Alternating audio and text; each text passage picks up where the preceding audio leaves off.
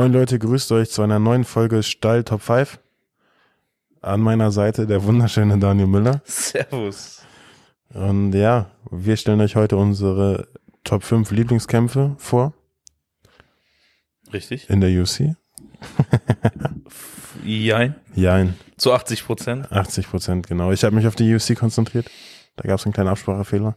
Was ich aber auch nicht schlimm ist. Kampf, der außerhalb ist. Ja, was alles vollkommen legitim. Danke. Ähm, ja, wer möchte denn anfangen mit seiner Nummer 5? Soll ich dann, ich habe auf der Nummer 5 tatsächlich einen Pride-Kampf. Deswegen, Ich weiß ganz genau.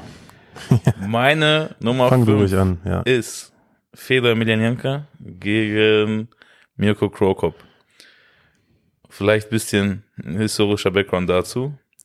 Erstmal waren das zwei der besten Schwergewicht zu der Zeit. Ja, auch in deren Höchstform, in deren Peak.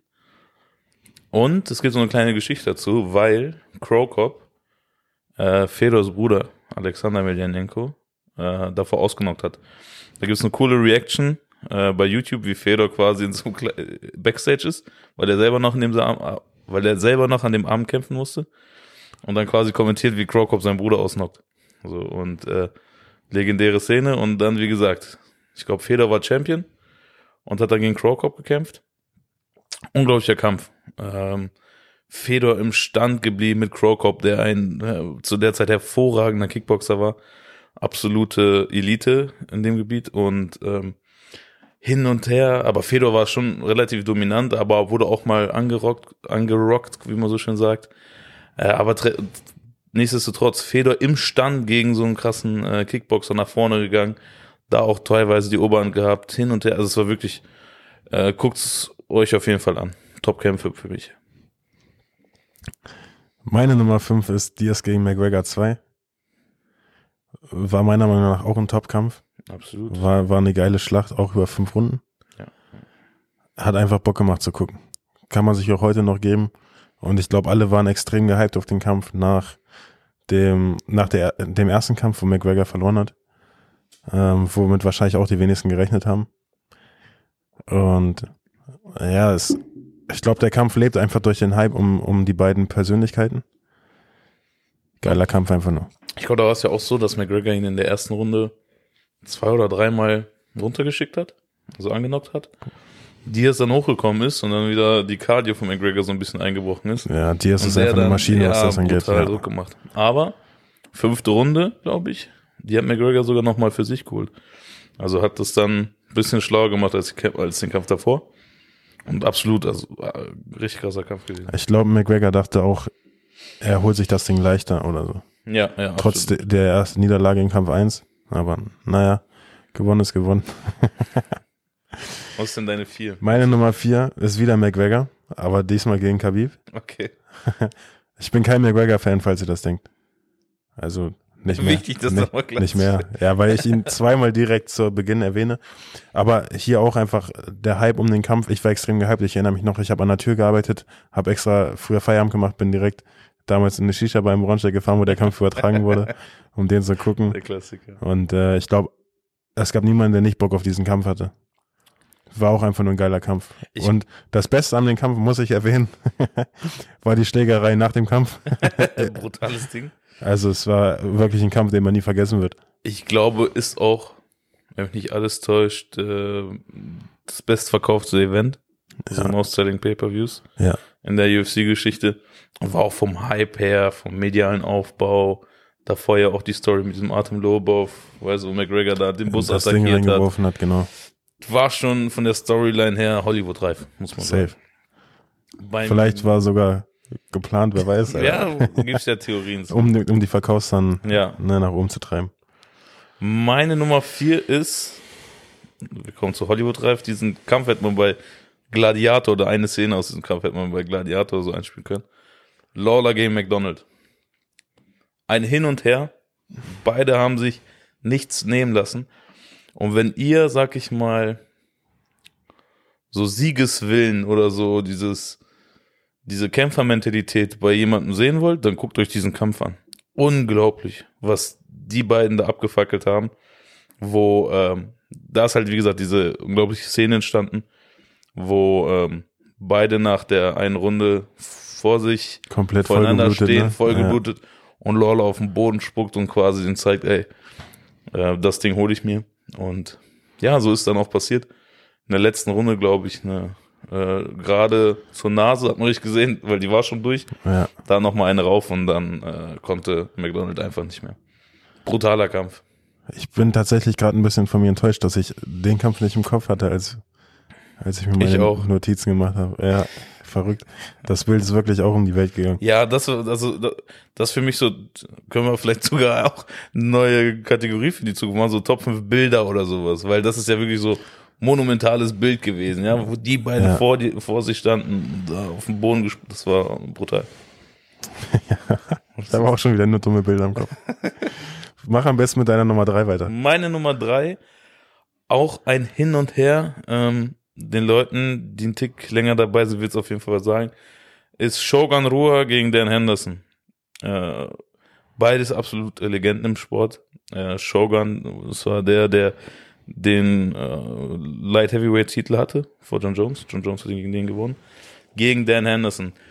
Wenn ich die beiden beschreiben würde, würde ich sagen C und auf jeden Fall Nehmerqualitäten. Äh, die haben sich gegenseitig angenockt, hin und her. Auch etwas, sage ich mal, es ist, wie man so schön sagt, leichte Kost für den Zuschauer. War natürlich auch technisch auf höchstem Niveau, aber ein sehr, sehr spektakulärer Kampf und deswegen auf jeden Fall in meiner Top 5.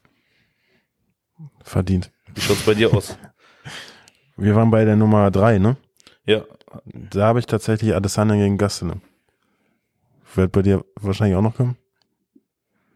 Geiler Kampf. Ich habe ihn mir nochmal reingezogen, als wir, beziehungsweise als ich mein Ranking geplant habe. ja, Geiler Kampf, mal Bock zu gucken.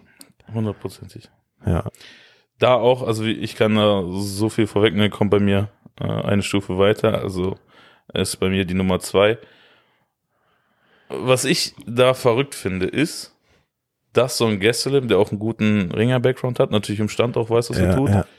ähm, super auf Adesanya eingestellt war und ihm wirklich einen Kampf abgeliefert, also abgefordert hat.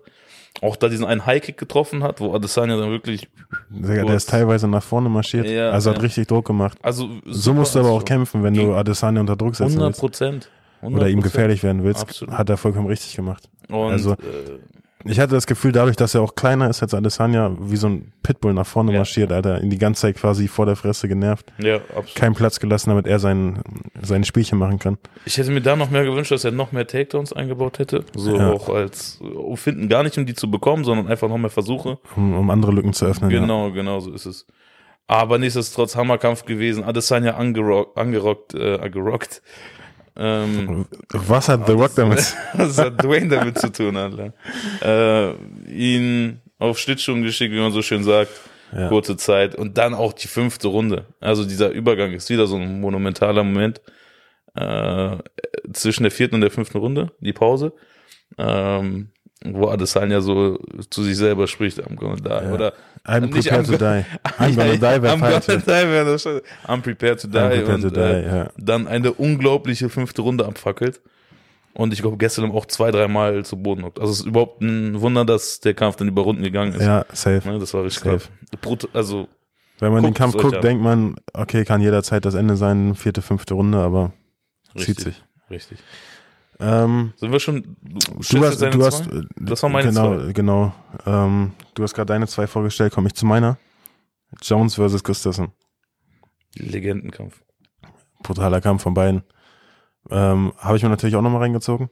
Ich glaube, in, als wir in Schweden waren tatsächlich und mit Gustafsson das erste Mal trainiert haben, sind wir danach auch aufs Zimmer und haben uns nochmal Ja, ja, so ja. die, die besten Gustafsson-Kämpfe gegeben. Ja, brutal, dass er da einen Takedown erstmal gegen Jones holt. Und äh, wie du in einem anderen Top 5 Video schon erwähnt hast, kann man auch für Gustafsson werden. ja, absolut. Ich habe ihn Scha für schade, Gustafsson gewählt. scha ja, safe. Als wir den zusammen geguckt haben, war ich auch voll deiner Meinung, beziehungsweise bin ich jetzt immer noch. Ähm, ärgert mich, dadurch, dass man Gustafsson halt persönlich kennt und weiß, was das für ein Charakter ist, hätte ich ihn, ja, hätte ich ihn den Sieg einfach gegönnt, beziehungsweise den Titel. Wahrscheinlich auch einer der Leute, die brutal gut sind, aber irgendwie nie einen Titel bekommen haben, obwohl sie ihn neue verdient hätten. Kategorie. Ja, Die besten Kämpfer ohne Titel quasi. ja, Und safe. so viel kann ich vorwegnehmen. Da muss, Ist, ist er meine Nummer eins. da fällt mir spontan auch kein anderer ein, der das mehr verdient hätte. Außer ein Dan Henderson, glaube ich, der auch. Aber da kommen wir nochmal zum anderen. Können wir tatsächlich mal drüber Ja. sprechen. Da, also da grätsche ich wieder rein. Ist meine Nummer eins. John Jones eins. gegen Alexander Gustafsson eins. Ja. Auch so der Aufbau des ganzen Kampfes. John Jones, dieses junge Talent, äh, wo man denkt, okay, der wird jetzt die nächsten Jahre regieren. Gegen äh, den skandinavischen jungen Gustafsson. Ähnliche Größe. Ich glaube, was Jones wirklich Probleme bereitet hat. Äh, und dann kommt Gustafsson, der als Boxer da angekommen ist, dominiert ihn komplett.